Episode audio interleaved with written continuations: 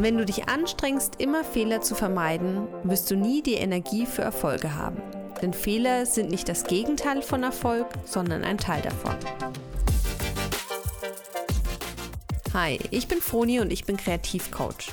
Und ich helfe dir mit meinem Funkensprüher-Podcast ein Leben zu führen, das selbstbestimmt ist, Spaß macht und von dem man am Ende sagen kann, es war richtig geil. Denn Funkensprüher ist bei mir Programm. Ich möchte mit meinen Funken in deinem Kopf dich dazu inspirieren, selbst dein Leben in die Hand zu nehmen. Selbst es so zu gestalten, dass du mit der Kreativität leben kannst, Geld verdienen kannst und vor allem glücklich sein kannst. Denn ein erfülltes Leben ist einfach das schönste Leben.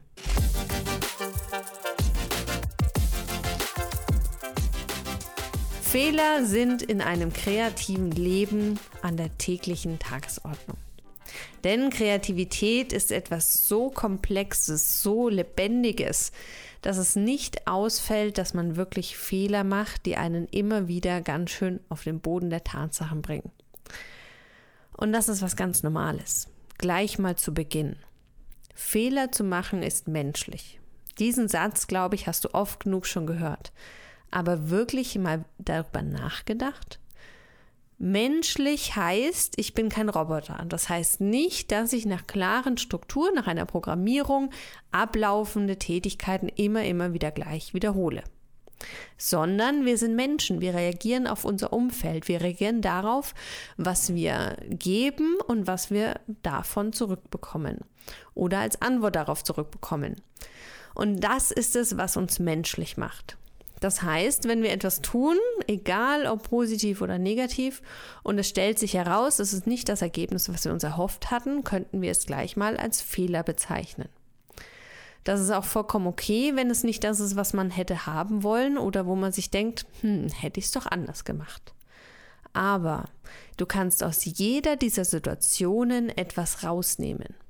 Du bist kein Roboter, der einfach dann den anderen Weg probiert und immer wieder den nächsten und den nächsten und den nächsten und stupide einfach alles abhakt, sondern du kannst kreativ denken. Du kannst einen Fehler, nachdem du ihn gemacht hast, noch einmal gedanklich zerstückeln. Bitte jetzt nicht in absolute Zerdenken kommen, das meine ich nicht, sondern einen Fehler, den wir gemacht haben, können wir analysieren und herausfinden, was war denn der Ursprung. Zum Beispiel, ich habe letztens einen Fotoauftrag nicht bekommen, da ich den, hm, wie soll ich es nennen, ähm, da ich die Kommunikation nicht sehr gewissenhaft geführt habe. Auch das passiert mir mal. Das heißt, ich habe der Kundin einfach immer viel zu spät und viel zu, ah, viel zu, ja, total unregelmäßig und total unzuverlässig geantwortet, was im Grunde nie sonst meine Art ist. Und ich habe mir natürlich voll in den Arsch gebissen, weil am Ende ist es dann nicht zustande gekommen. Und ich habe mich gefragt, woher kam das denn, dass ich auf einmal diesen Fehler gemacht habe? Vor allem, nachdem ich den ja sonst eigentlich immer total ausmerze. Und die, die mit mir sonst in Kommunikation oder in Kontakt stehen, die wissen, dass ich jemand bin, der auch sehr, sehr viel am Handy, bei Instagram oder sonst was äh, rumhänge und auch den Leuten am liebsten immer sofort antworte. Ich habe also überlegt, woran lag's? War ich unstrukturiert? Ist es irgendwie untergegangen? War ich nicht sehr gewissenhaft, was die Kommunikation angeht? Oder, und jetzt kommt's, das ist nicht der einzigste Grund, war das Leben dazwischen? War ich total gedanklich woanders? War meine Selbstständigkeit, die Kommunikation mit meinem Kunden keine so hohe Prio, sondern war etwas anderes in diesem Zeitraum wichtiger für mich? Was vollkommen okay wäre. Übrigens, kleiner Seitenhint von mir, dass du da nicht denkst, das ist nicht in Ordnung.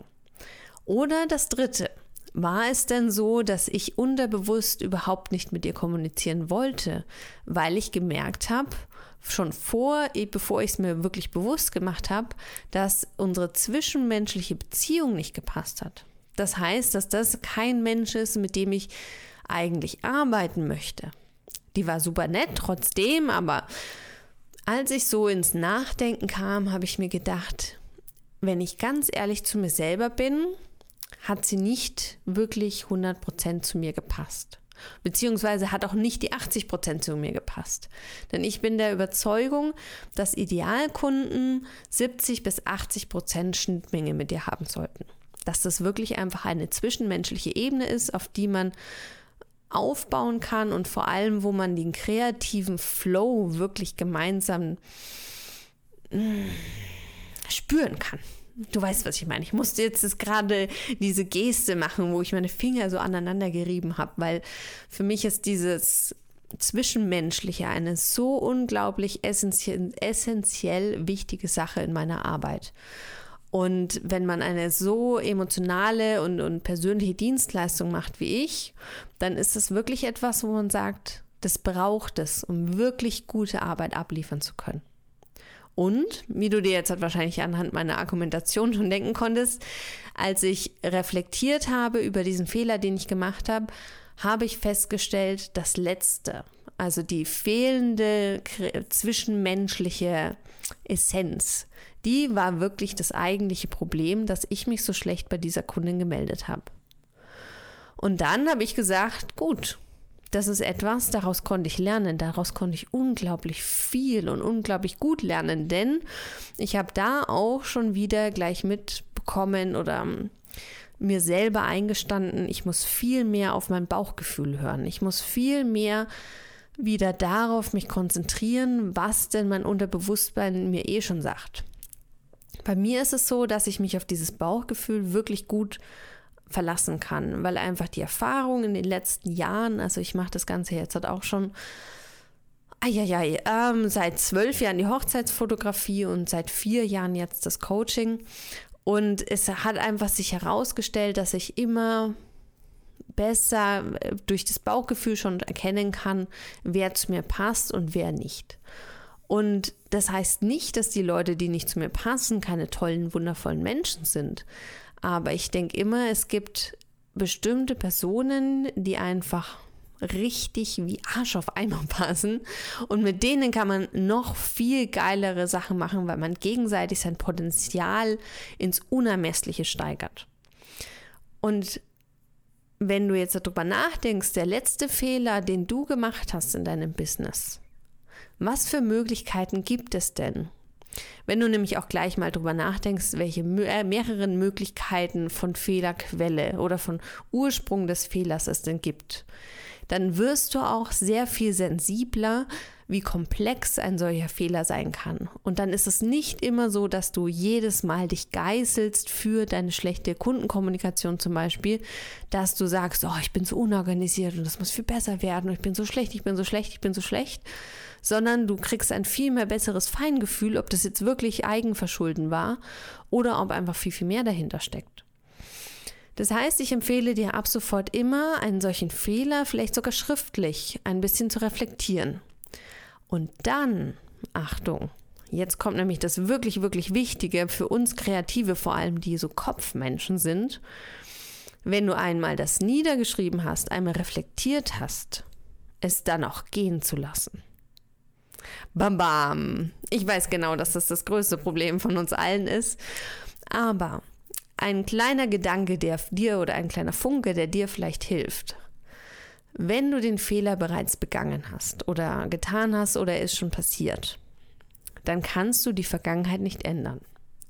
Wenn du nun, obwohl du ihn ja schon reflektiert hast und obwohl du den Grund oder beziehungsweise die Ursache eigentlich schon herausgefunden hast, du dich trotzdem noch selber für diesen Fehler geißelst, dich selber darüber ärgerst und Energie darauf verschwendest, über diesen Fehler ständig und immerzu noch nachzudenken, dann gibst du freiwillig Energie an genau die eine Sache, die du nicht mehr ändern kannst. Und wie wäre es denn, wenn du akzeptierst, was du nicht mehr ändern kannst und dir selber sagst, mir ist meine Energie zu schade, sie an Dinge zu verschwenden, die sich nicht dadurch ändern. Und lieber die Energie zu nutzen, an die oder meine Zeit, meine Energie, meine Lebensfreude etc. dafür zu nutzen, die Dinge zu tun und über die Dinge nachzudenken, die ich noch ändern kann. Und dankbar dafür zu sein, dass ich diesen Fehler gemacht habe. Denn wir sind kein Roboter.